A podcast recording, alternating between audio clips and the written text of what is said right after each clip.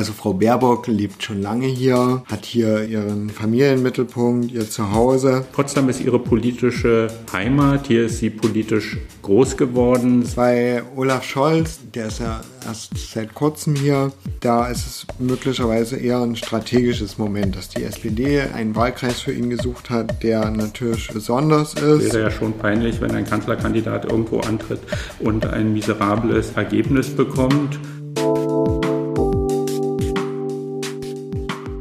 Herzlich willkommen zur ersten Folge von Wahlkreis 61, dem PNN-Podcast zur Bundestagswahl.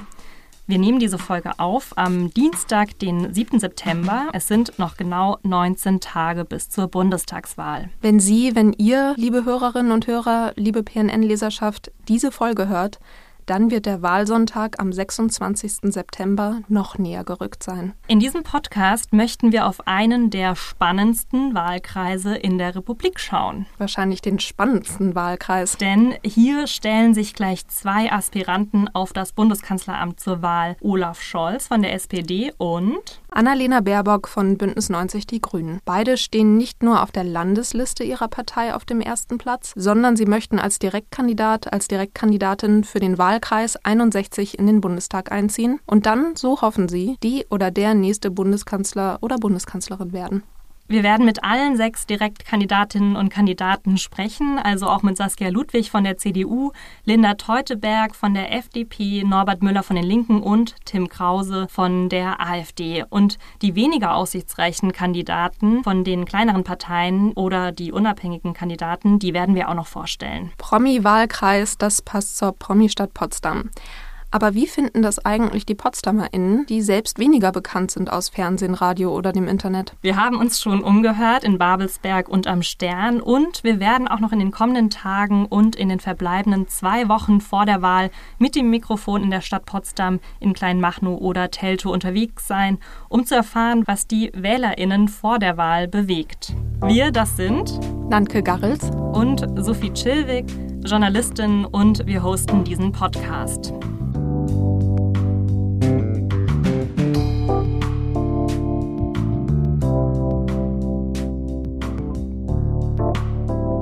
Um den Wahlkreis 61 besser zu verstehen, haben wir uns Expertise aus der PNN und der Tagesspiegel-Redaktion geholt.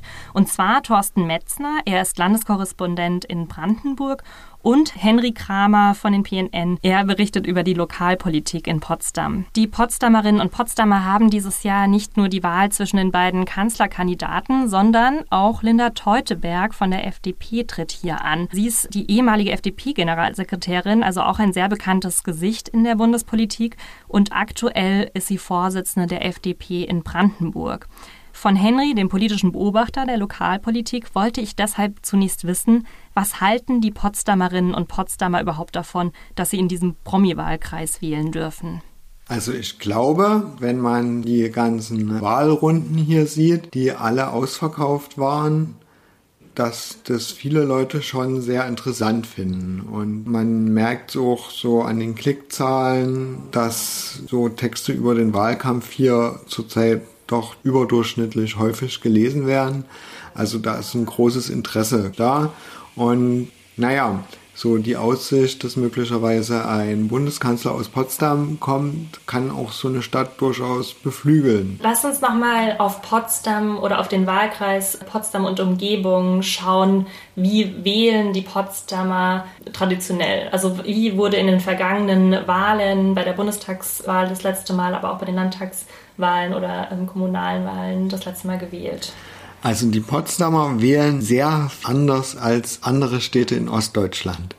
Das kann man erstmal sagen. Also wenn man die vergangenen Wahlen anguckt, sowohl kommunal als auch auf Bundesebene, fällt auf, dass so linkere Parteien, also sozusagen SPD, Grüne, Linke zusammen, stets mehr als 50 Prozent bekommen haben. Bei der Kommunalwahl waren es sogar 70 Prozent für solche Parteien. Die CDU hat hier bei den Bundestagswahlen immer halbwegs ordentlich abgeschnitten, aber bei anderen Wahlen, also zum Beispiel bei den Kommunalwahlen, da ging es nur noch knapp über 10 Prozent zuletzt. Und das ist schon eine Besonderheit, die es so in nur wenigen anderen ostdeutschen Städten gibt. Was äh, glaubst du denn, wie es bei der Bundestagswahl aussehen wird? Prognosen sehen hier zurzeit die SPD weit vorn, gefolgt wahrscheinlich von den Grünen. Ich glaube, danach wird mit einigem Abstand die CDU folgen. Und da ist die Frage, ob das bei der CDU noch vor oder nach der FDP passiert. Was bedeutet denn die Wahl für dich? Ich glaube, Deutschland hat in den vergangenen Jahren bei so Themen wie Digitalisierung und Klimaschutz noch nicht ausreichend viel getan. Und ich glaube, das muss sich nach dieser Wahl dringend ändern. Und deswegen bin ich sehr gespannt, mit welcher Konstellation das nach der Wahl dann weitergehen wird. Eine Frage, die uns durch diese Folge leitet, ist ja, wie tickt der Wahlkreis 61? Und dafür habe ich mir die Ergebnisse der vergangenen Wahlen angeschaut. Nicht nur Bundestagswahlen, auch Landkreis-, Kommunal- und Oberbürgermeisterwahlen gibt es ja in Potsdam. Und da lassen sich so einige Trends erkennen. Erstens wählen die PotsdamerInnen deutlich weniger CDU als in Brandenburg. Den Trend zwischen Land und Stadt kennt man im Allgemeinen. Allerdings gab es da einmal eine Ausnahme. Das war 2013. Da gewann die CDU-Kandidatin haarscharf mit 32,6 Prozent, nur 0,4 Prozent vor der SPD-Kandidatin. Das hatte zu der Zeit aber wohl auch mit der Bundespolitik zu tun. Angela Merkel als Kanzlerin und Brandenburgerin zog ordentlich Stimmen. Und ein zweiter Trend innerhalb der Stadt? Bei den letzten Bundestags- und Landtagswahlen, aber auch bei der Stadtverordnetenwahl haben die SPD und Linke konsequent Stimmen verloren. Dafür werden die Grünen immer stärker. Bei der Landtagswahl 2019 gelang den Grünen eine kleine Sensation. Sie gewannen den Wahlkreis Potsdam I. Die junge Kandidatin Marie Schäffer jagte der SPD-Kandidatin Clara Geiwitz das Landtagsdirektmandat ab. Auch hier war es spannend. Schäffer war mit 27 Prozent auch nur 0,3 Prozent vor Geiwitz. Aber dieser kleine grüne Punkt auf der Wahlkreiskarte zeigt, dass Potsdam aus der politischen Landschaft Brandenburgs heraussticht. Vor allem im Vergleich zu dem blauen Osten Brandenburgs, wo die AfD sehr stark abschnitt. Wie Potsdam im Vergleich zu Brandenburg tickt, das habe ich auch Thorsten Metzner, Landeskorrespondent vom Tagesspiegel in Brandenburg, gefragt. Aber zuerst wollte ich noch was anderes von ihm wissen. Es gibt ja 299 Wahlkreise in Deutschland. Dass gleich zwei Bundeskanzlerkandidaten sich im selben Wahlkreis aufstellen, das ist doch ziemlich ungewöhnlich, finde ich. Warum das so ist, das habe ich Thorsten zuerst gefragt. Ist das Zufall?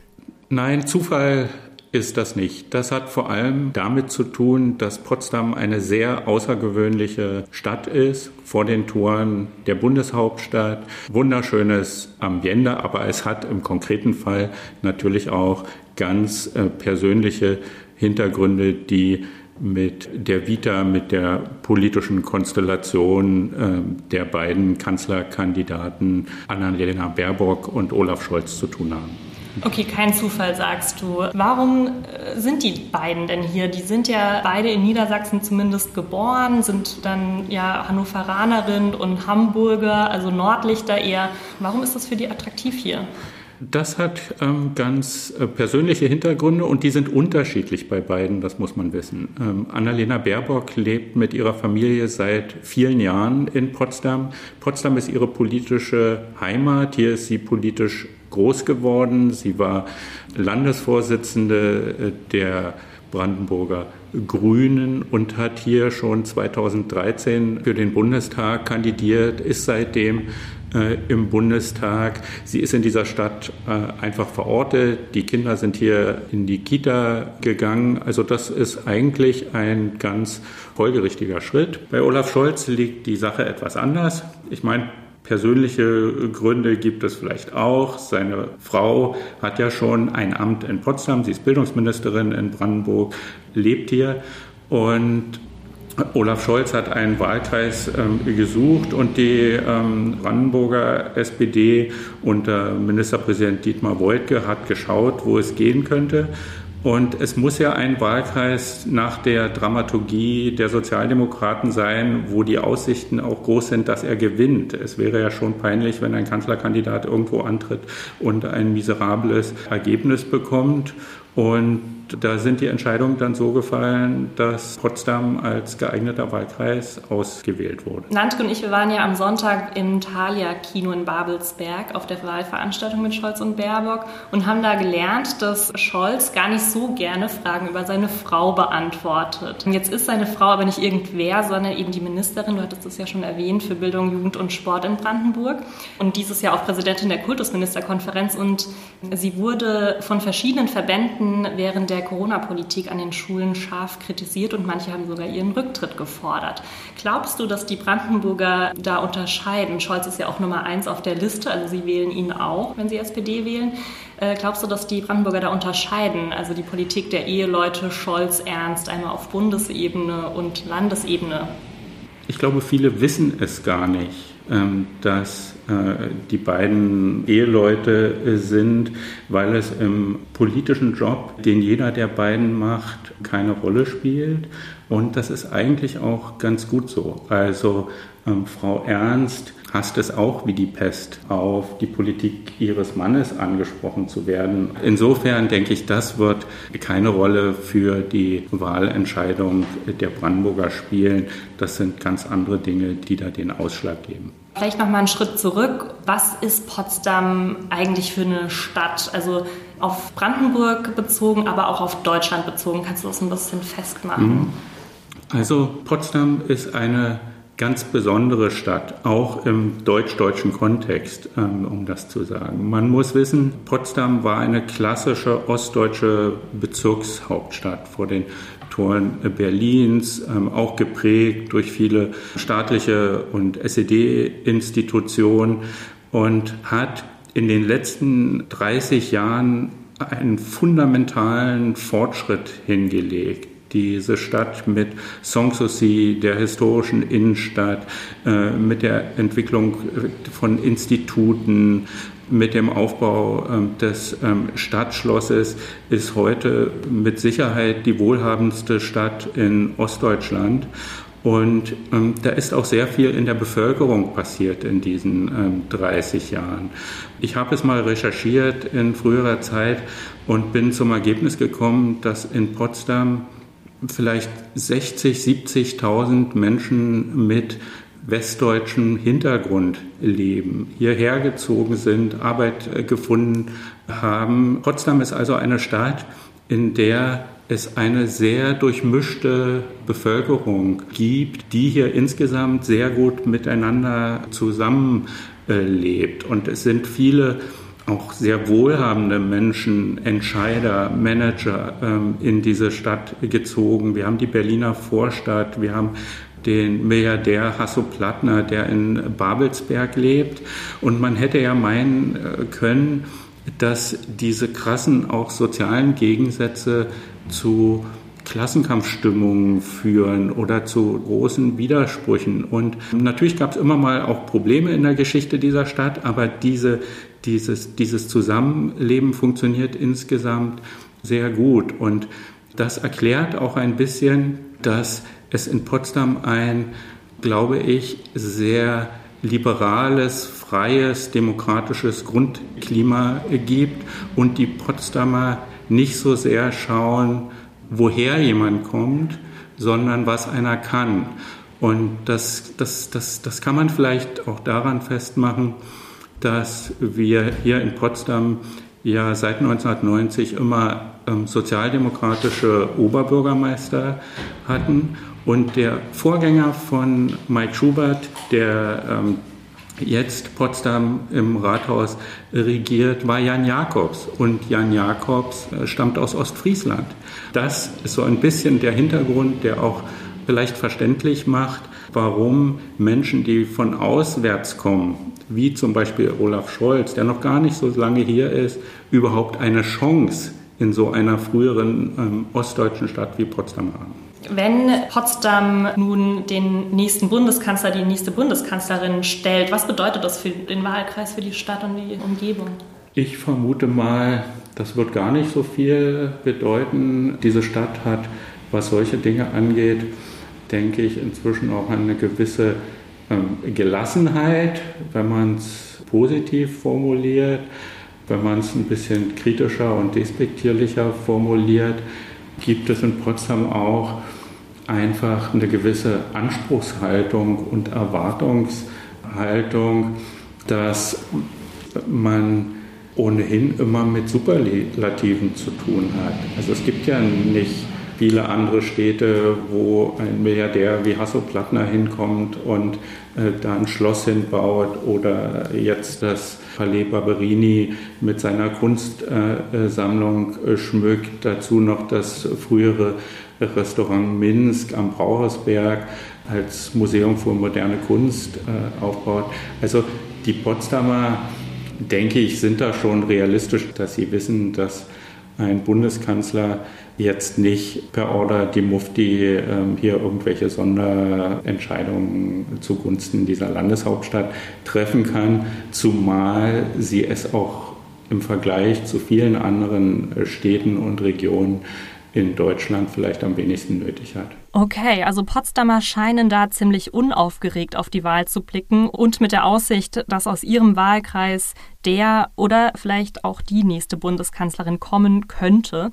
Also ich bin aus der Region, also nicht aus dem Wahlkreis, aber aus der Region von Helmut Kohl, dem Altkanzler von der CDU. Und das war für die Pfälzer damals, würde ich jetzt mal behaupten, schon eine große Sache. Ich bin ja Norddeutsche und das Interessante hier ist, dass Olaf Scholz sich ja als ganz authentisch Potsdamer Kandidat verkauft.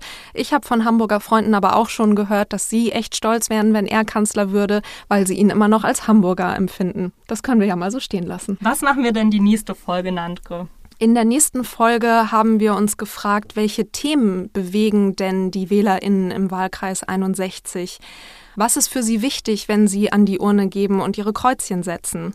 Dazu haben wir mit InteressenvertreterInnen gesprochen. Wir haben auch bei Wahlveranstaltungen die ZuschauerInnen gefragt, welche Themen sie denn für ihre Wahlentscheidung zu Rate ziehen. Wir sprechen mit einem Ladeninhaber. Wir sprechen mit einer Kinderrechtsvertreterinnen, wir sprechen mit Studierenden und von diesen Menschen werden wir erfahren, wie es im Wahlkreis 61 aussieht und was dann wichtig ist am 26. September.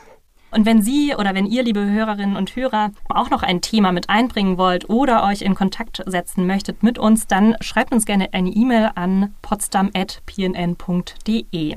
Und vielleicht noch ein Hinweis, exklusiv für unsere Podcast-HörerInnen gibt es jetzt sechs Wochen lang die Potsdamer neuesten Nachrichten gratis. Und zwar von Montag bis Samstag erhalten Sie, erhaltet ihr die digitale Zeitung und auf Wunsch auch die gedruckte Zeitung am Samstag. Das Angebot gibt's auf pnn.de slash Wahlkreis. Den Podcast abonnieren könnt ihr und können Sie überall dort, wo es Podcasts gibt und natürlich auch auf pnn.de.